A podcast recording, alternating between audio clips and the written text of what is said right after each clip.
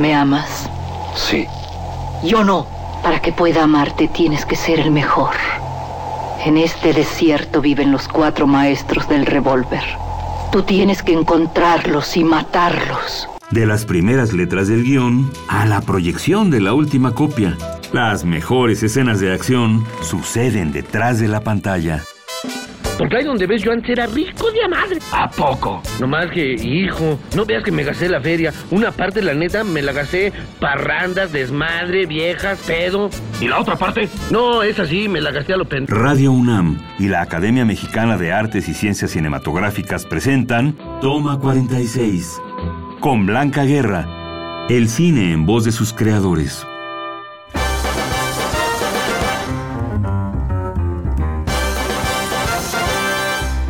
Hola, buenas tardes. Qué bueno que están nuevamente con nosotros. Soy Blanca Guerra, presidenta de la Academia Mexicana de Artes y Ciencias Cinematográficas. Estoy aquí con Sebastián Aguirre, que es el protagonista de Obediencia Perfecta y también él eh, tiene una participación estelar en Güeros. ¿Y cómo fue tu, tu relación uh, después con, con tu siguiente largometraje, Güeros? Uh, pues mi siguiente largometraje. ¿Cuánto tiempo pasó? Perdóname que te interrumpa. Ah, claro. Eh, eh, pasó un año y medio, creo. Si no me equivoco. ¿De que se estrenó? No. ¿O eh, de que terminaste de filmar? De o... que terminé de filmar Obediencia, pasó aproximadamente un año. Uh -huh.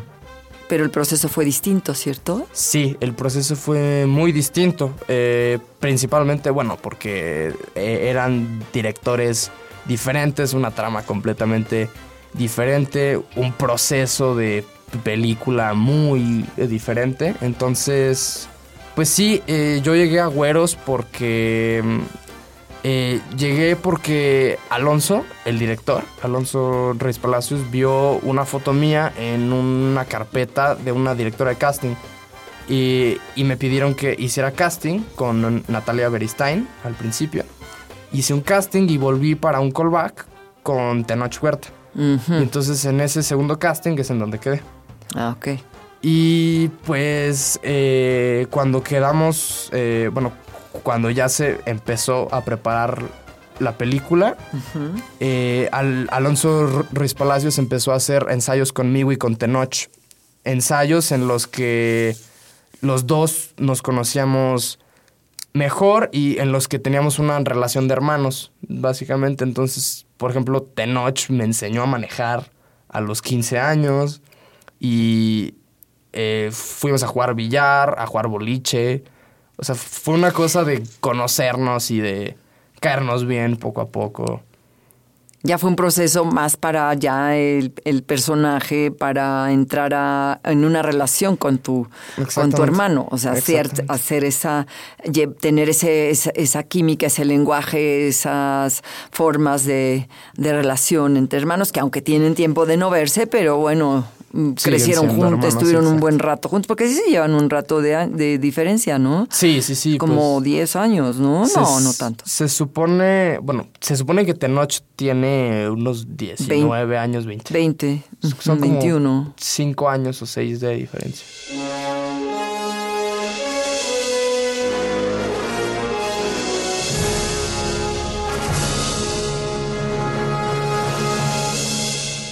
Desde temibles visitantes de otros planetas con pieles verdes y ojos saltones, viajeros que provienen del futuro, robots asesinos, hasta animales espaciales. Todos son habitantes del cine de ciencia ficción. Tranquilo. Abre los ojos. Este género aborda historias y mundos aparentemente imposibles, pero científicamente probables.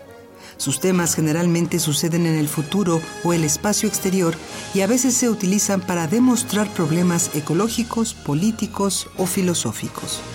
En el cine su origen está en la película Viaje a la Luna de Georges Méliès, filmada en 1902. Desde entonces y hasta ahora, el género asombra a su público por sus efectos especiales, por sus temas y porque hace que el mundo fantástico parezca real. Hasta la vista, baby.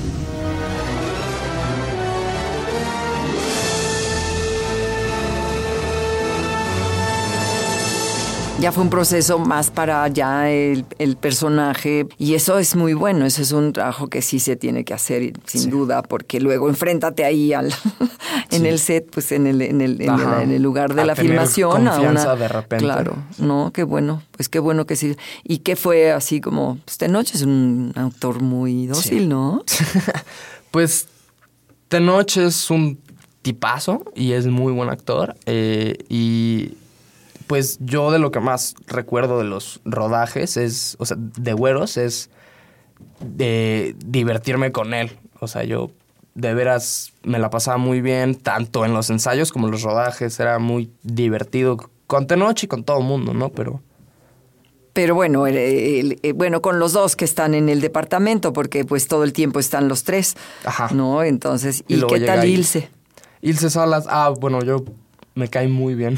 Ilse eh, es increíble. Es muy talentosa. Es muy Ilse. talentosa Ilse Salas. Y igual, esa, yo creo que el personaje de Ilse eh, entra perfecto eh, en la trama. Es un elemento importante porque... Es Las como- mujeres siempre somos un elemento importante. Por supuesto.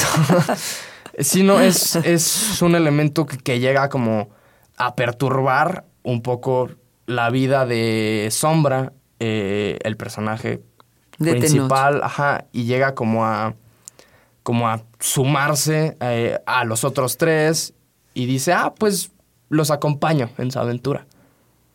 ¿Y no sientes que también ella es la que, aparte de que es un elemento que llega, se suma y acompaña en la aventura, también los atrae hacia un compromiso con la vida? Sí, de hecho, creo que... Política, digamos. Sí, no, y bueno, eh, es un compromiso a la vida también, siento, es un compromiso al amor para Sombra, Claro. porque el personaje de Ilse le dice, oye, es que no te rindas tan fácilmente, y se lo dice tanto para la huelga, tanto como, ajá, o sea, políticamente, eh, y que no se rinda solo en el amor, y que le diga, oye, ¿sabes qué? Sí te quiero mucho.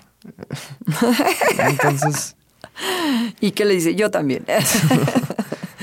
no, sí es este una película que yo creo que va a ser un poco de mis favoritas durante un largo tiempo.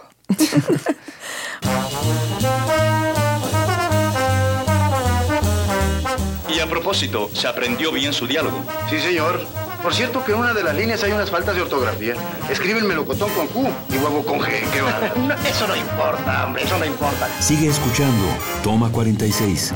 Como lo va usted a decir y no lo van a leer, el público ni se da cuenta, ¿verdad? Claro, hombre, claro.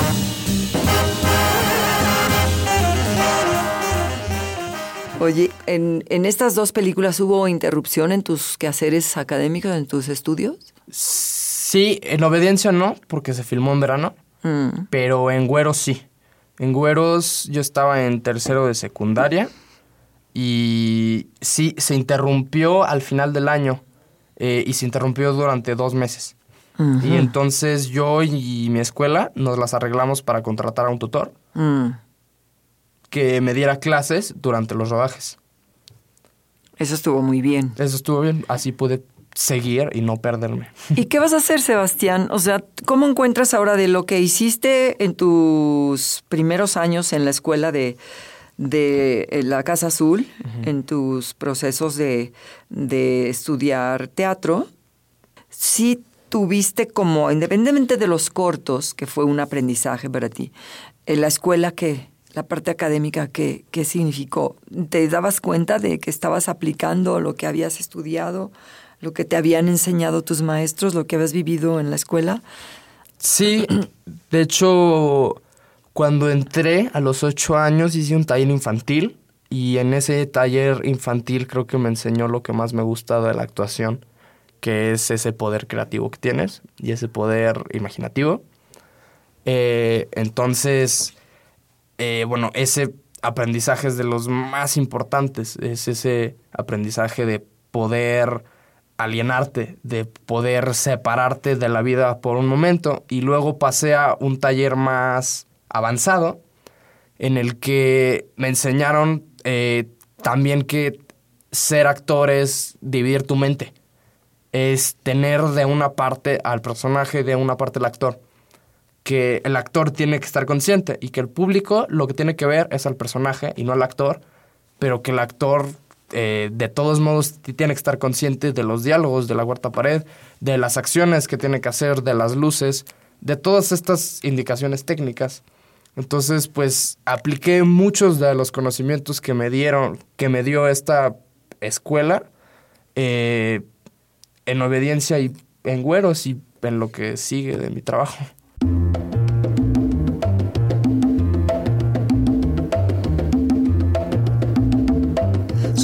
Quería que fuera ingeniero, pero él decidió salirse de la universidad, pintarse la cara blanca y unirse a una carpa popular. Mario Fortino Alfonso Moreno Reyes. Al revés, manito, primero cantinflas. Lo que pasa que después, pues claro, lo miran uno y que esto y que ya ves y que es, y uno tiene sus sentimientos, por eso después Leonardo. Un día le pidieron que hablara ante el público, pero estaba tan nervioso que en lugar de decir lo que tenía pensado, comenzó a repetir frases y decir palabras como loco que no llevaban a ninguna parte o que decían exactamente lo mismo.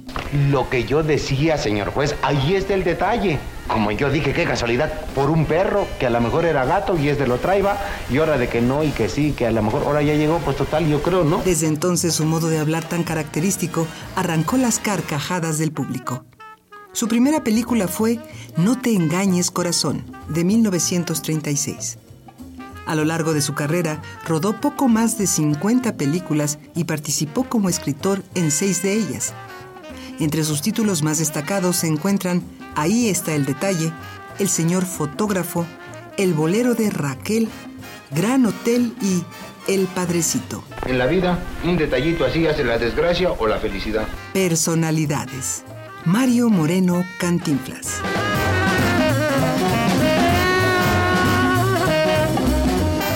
Qué piensas hacer después de esto? Bueno, tendrás alguien que te representa y que va a continuar, tú que vas a dejarte que te guíe por una carrera cinematográfica y de televisión y de teatro y de todo, ¿o cómo? Pues sí, de hecho, bueno, ahorita sigo en la prepa y todavía me queda un año, pero saliendo de ahí, eh, todavía no sé muy bien qué estudiar. Creo que posiblemente me gustaría estudiar música, eh, específicamente batería, tal vez. ¿Ya la tocas? Eh, estoy empezando a penitas, pero de todos modos mi pasión eh, sigue siendo la actuación y espero que seguirá haciendo eso. Entonces sí, espero conseguir a alguien que me represente y que nos pongamos de acuerdo los dos para elegir los proyectos. Exactamente.